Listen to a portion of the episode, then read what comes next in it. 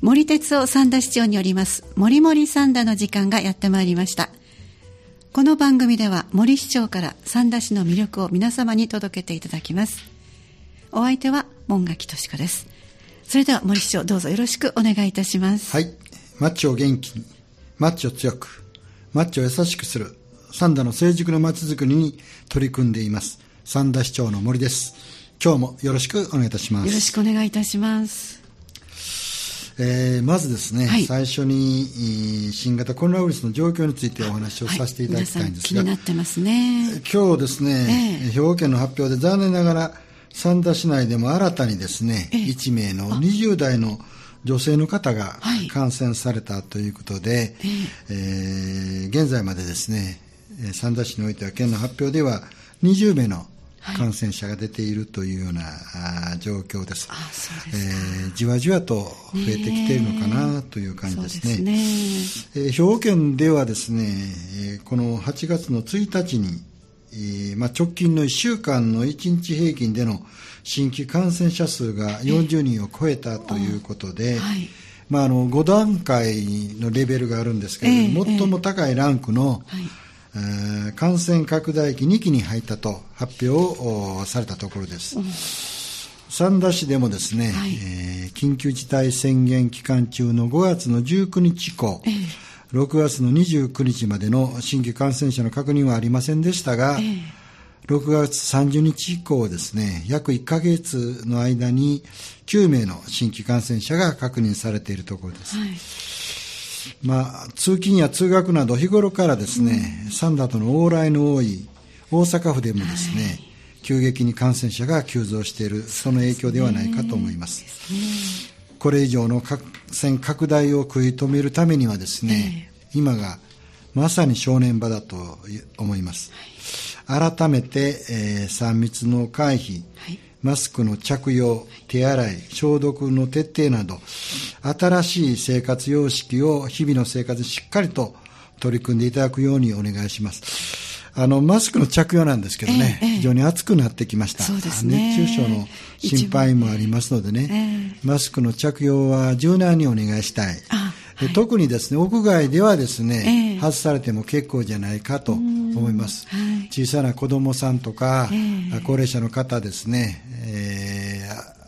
熱中症に気がつかない場合がありますのでね。屋外では距離を取ればですね、マスクの着用をですね、えーしなくてもいいんではないかと思いますので、ぜひですね、えー暑さ対策も含めて柔軟にえーお願いをしたいと思います。自分を守り、人を守り、そして三打守るため、引き続きより一層のですね、ご理解とご協力をお願いいたします。はいえーまずは森市長の方から、えー新型コロナウイルスの状況についてお話をいただきました。では続きまして、えー7月20日からウッディタウンで始まっております。中型の自動運転バス、これを使いました。実証実験についてお伺いしたいと思いまはい。す。、この事業はですね、国の経済産業省と国土交通省の事業をですね、産業技術総合研究所というところが受けて、新規バス株式会社が協力事業者として、えー運行するものであります。えー28名が座れる中型バスでの一般のですね、ええ行動、公の道を通った運行となります。実施にあたっては、全国多数のバス事業者から応募があった中、えええー全国で5カ所が選ばれ、三田市もおその一つに選ばれたところであります。えーコースはですね、ウッディタウン中央駅から出発し、欅台、鈴掛台、明石屋台回って駅に帰ってくるというルートで、8月の23日まで、えー実証運行をする予定です。8月23日までですね。そうですね。今回は運転手の方や乗務員がの方が乗っていて、いつでもですね、手動で、まあ、いざい時に操作できる状態であります。障害物の検知やハンドル、アクセル、ブレーキといった運転操作を自動でコントロールする、えーバス車両が使われています。私もですね、えー19日に開催された出発式で、え乗せていただきました。そうなんですか。はい、一見ね、普通のバスにですが、カメラやセンサーなどがたくさん搭載されております。はい。走行中もですね、速度や自動や自動運転、あるいは指導の状態、ええまた運転手さんの手元などでモニターが見られるようになっておりましてですね、6キロのお間の乗車でしたが、あっという間で、ああ、そうはいですコロナウイルス感染症の関係もありましてですね、え乗っていただく人数を半数程度にさせていただきまして、当初予想想定していたようにはですね、実施は人数的には叶いませんでしたが、夏休み期間中にも走行しますんでね、ええ。子供たちにもぜひですねえー夏の思い出として乗ってもらえたらなと思います。未来のおバスに街の夢を描いていただければと願っているところであります。本当そうですね。サンダの未来の街の姿、楽しみですね。そうですね。ぜひチャレンジしてみてください。さて、あの、今再びこの新型コロナウイルスの感染が拡大していますけれども、その影響が本当に心配なんですが、あの、緊急事態宣言が発令されておりました時期は、市内の経済活動にとどまらず、学生さんの学び、そして生活にも大きな影響がありましたね。そうですね、えー小学校、中学校、高校、大学などにですね、えー児童や学生の方が登校できない状態が長く続きました。はい。ご承知のように、市内、三田市内には、ええ。あー連携協定を結んでいるはい。関西学院大学、はい。港川短期大学、はい。神戸医療福祉専門学校がありまして、はい。約ですね、1800人の学生さんが三田で一人暮らしをしておられます。大勢ですね。緊急事態宣言や都道府県をまたぐ移動の制限などで、4月から6月にかけての期間は、はい学校にも行けず、バイトもなく、一人でとても不安だったというふうに思っておりま。す。そこで三田市では市内で一人暮らしをしている学生を励まそうと、市内の特産食材を、えええー学生応援便と名付けましてですね、届けるキャンペーンを6月のお中旬から7月に、まえー末にかけて行いました。三田米や三田牛、三田ポーク、それから季節の野菜など 10, 10の品からですね、学生、えーさんがですね、好みの品を選べるようにしました。7月末の締め切り時点で1135人の学生にはい。申し込みあってお送りさせていただきました。お送りする食材の内容についてはキャンペーンの企画段階でええ学生さん十数人の方から欲しい食材は何かというヒアリング調査をしました、はい。ヒアリングでは米や野菜という答えが多かったんですが、ええ。蓋を開けてみると、はい。三田牛や 三田ポークなどお肉がやっぱり若い人ですね。そうですね。人気だったということです、えー三田米も野菜も美味しいのでぜひこちらも食べてみてほしいなと思います、そうですね。いずれにせよ、はい。三田の食材を食べて、一人暮らしの学,、えー学生さんが少しでも元気にになってくれたら、明るく元気になってくれたらと大思います。大変嬉しくというふうに思っております。それから市議会のはじめですね、多くの方々から市外に住んでいる三田出身の学生の人にも届けてほしいというような声がありましたんで、今、えええー市役所ではあ検討を進めているところであります。そうですか。広げていけるかどうかはいふるさとのね、味をちょっと。そうですね。ええはい。りました。新型コロナウイルスに関係して、アルバイト先がなくなるなど、本当影響を受けた学生さんが、あの、また市役所でお仕事をされているとお話もありましたね。そうですね。えー6月から7人の大学生の方を緊急に雇用しました。えー特別定額給付金の受付事務や、あ先ほど説明をしました学生応援便の受付事務もしていただいております。この中には一人暮らしをしている、関西学院大学1回生の方も2人おられます。またキャンパスにはまだ行ったことがない知り合いもオンライン授業の中だけという状況らしいんでね、えーかわいそうな状況です。仕事といえですね、えー市役所の中で人と直接コミュニケーション、コミュニケーションが取れて、すごくほっとしたという感想もいただきました。そうですか。この春スタートした一人暮らし不安も本当大きかったと思いますね。これからサンダでたくさんのつながりを作っていただきたいですね。それではホットトークのコーナーに移っていきましょう。えー、三田市の広報誌、伸びゆく三田の一面に市長が書いてくださってます。ホットトーク、こちらをもとに市長の思いをお話しいただくコーナーです。今回は8月1日号広報のホットトーク、学校の未来を考えよう。こちらについてお話をいただきます。はい、あのー、子供たちにとってもですね、コロナの関係で休校になったり、えー、いうことで、えー、大変だったということとですね、この間、多くの方々が学校というものについてですね、いろいろ考えていただいたということで、今回、えー、学校の未来と、に考えようというテーマで、えー、書かせていただきました。一つはですね、今の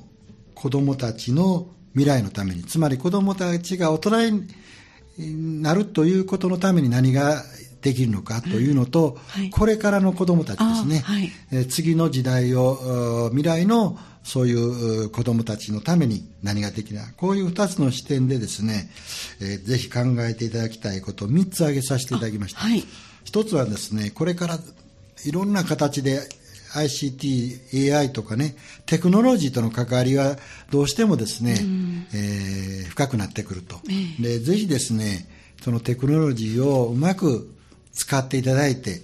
えー、役そういう一人一人の生活に役立つようにしてほしいと。えー、機械に負けない、テクノロジーに負けないように人類のためにですね、うん、えー、使っていただきたいということで、ぜひですね、これからの子供たちの学びについては、テクノロジーをうまく使いながら、そして使いこなせる、そういうですね、えー、大人に育ってほしいなというふうに思います。うん二つ目はですね、育ちというものは学校の中とか家庭の中だけではなくてね、えー、地域のいろんな方々との触れ合いの中でですね、うん、学ぶことが結構あるんじゃないか。人格形成の中ではですね、えー、地域での関わりが大きい。また、地域の方もね、また、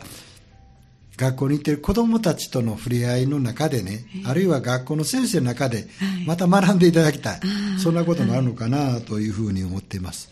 それから三つ目はですね、やはり集団という中で子供たちの育ちを考えていただきたい。様々な人とのつながりをね、えー、学ぶにふさわしい、やはり一定のね、規模というのがあるんじゃないか。そういう意味では昨年からですね、学校の特に中学校の再編をどのように考えるかというのがあります。まあ、特に中学校の子どもたちは部部活動がありますんでね、ね。部活動になるとどうしてもやっぱり個人競技じゃなくて団体競技、えー、あるいは吹奏楽のように、そうなるとですね、えー、一定の規模の、えー、子どもたちが集まっている中で、のびのびとですね、えー、そういうこともやってほしい。そのためのですね、学校のあり方というのをぜひですね、考えていただきたい。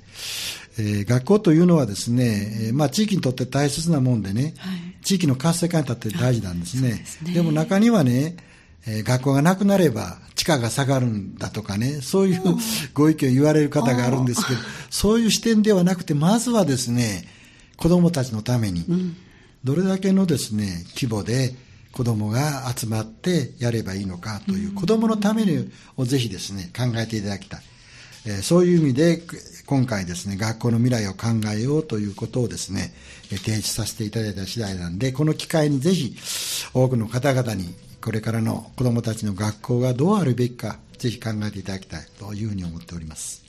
はい、ありがとうございました。えー、今日は8月1日号の広報誌、えー、こちらのホットトークの中、えー、学校の未来を考えよう、こちらからお話をいただきました。では、ホットトークのコーナーに続いては、今度は、えー、確か三田市役所で開催されるというふうにお聞きしてますが、子ども参観日、これについてぜひご紹介ください。参観日といえば、えー、大人の方、保護者がですね、すね。はい、学校に行くんです。今度は逆にですね、えー、子供たちが、あの、お父さんお母さんの仕事ぶりをですね、チェックにするということで、いいですね、えー、市役所の職員の子供さんにですね、市役所に来てもらって、はい、お父さん、お母さんの職場、うん、働きぶりをですね、えー見ていただくというイベントです。これは、あの、実は市の職員から昨年、提案がありまして、えー、あ面白いんじゃないかということで、はい、えー、今回初めて行います。うん、えー、参加者を募集しましたところですね、えー、13組の親子があ参加をお申し出てくれました、えー兄弟で参加する親子もありますのでね5歳から小学6年生までの16人の子供が参観に市役所を訪れてくれます。あそうですか。8月7日当日はですね、えー親子で出勤をしてもらいましてね、はい。いつもの、えー市役所である朝礼にお子さんの紹介をさせていただくと、おはい。えー同じ職場の人に、その後ですね、はい。会議室に集まってもらって、ええ。子供たちの名札や名刺をね、作っていただくと。あそうですか。工作ですね。はい。それから、作成が終われば、ええ。親子で各職場に戻っていただいて、はい。職場の前の職員へのインタビューもしていただく。お父さんの働きどうですか？お母さんちゃんと仕事してますか？とかね。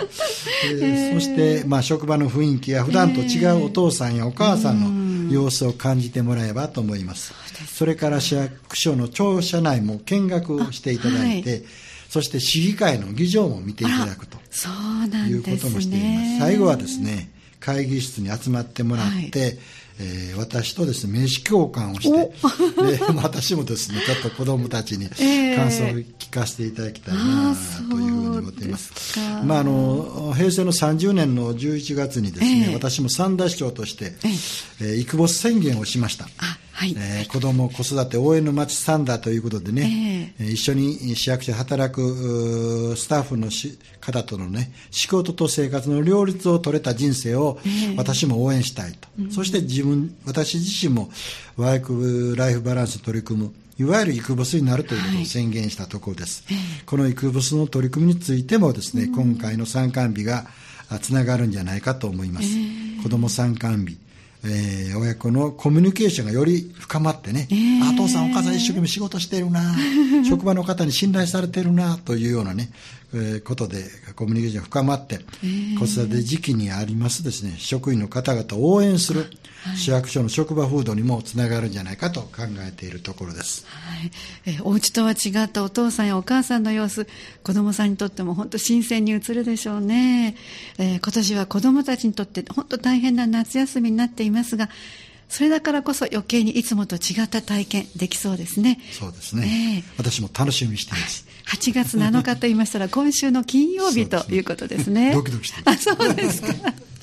ぜひ皆さん新鮮な空気を吸ってお父さんお母さんの姿そして市長との名刺交換も楽しんでいただきたいと思います、えそれでは続きまして公民未来塾 with コロナこちらのお話を伺っていきたいと思います。公民未来塾は子どもたちが本物に触れる体験を大事にしているということなんですが with コロナこの取り組みもう始まっているようですね。そうですね、あの公民未来塾、私もですね、はい。えー塾長として参加させていただいてるんですが、あー今年度はですねコロナウイルスということで、公民未来塾ですね、えー全市でやるスタイルのものについては、すべてオンライン開催,、開催をお決定したところです。7月から来年の1月まで11回の開催が決まっております。オンラインでもね、いろんな体験ができる工夫をおしているところです。なんですか。例えば、はい。星空案内による JAXA の 3D 製図工作講座では、はい。工作のキットをね、事前に参加者に郵送しまして、あはい。えーやると。それから、三田小雲館高校の星空講座ではですね、実際に望遠鏡を覗いている様子を画面に映します。はい。それから7月の12日に第1回目となった三田が三田学園の面白算数教室をはい。開催したところですが、参加者からはええ感染のリスクはなく安心して参加できた。親子でね、ええ一緒に、まあ、家でね、学べて会話が広がったという声がありました。えー今年の3月から4月の休校、学校が休みの期間中にはですね、おうちで公民という企画を行いました。はいえーまあ、これもですね、紹介をしてもらったとこそうでろですすね。ね。はい。こちらのスタジオでも皆さんにご紹介いただいて、あの、聞いていただいたところですね。はい。お家で公民はコロナ禍の中、家で過ごす子どもたちの学びの機会や体験の機会を奪わないため、公民未来塾の講師の方々が立ち上がって、えーそれぞれ講師の方々のプログラムの一部をネット上でね、体験できるコンテンツとして提供をいただいたものです。はい。ここうした取り組みがですね、文部科学省中央教育審議会、はい障害学習分科会と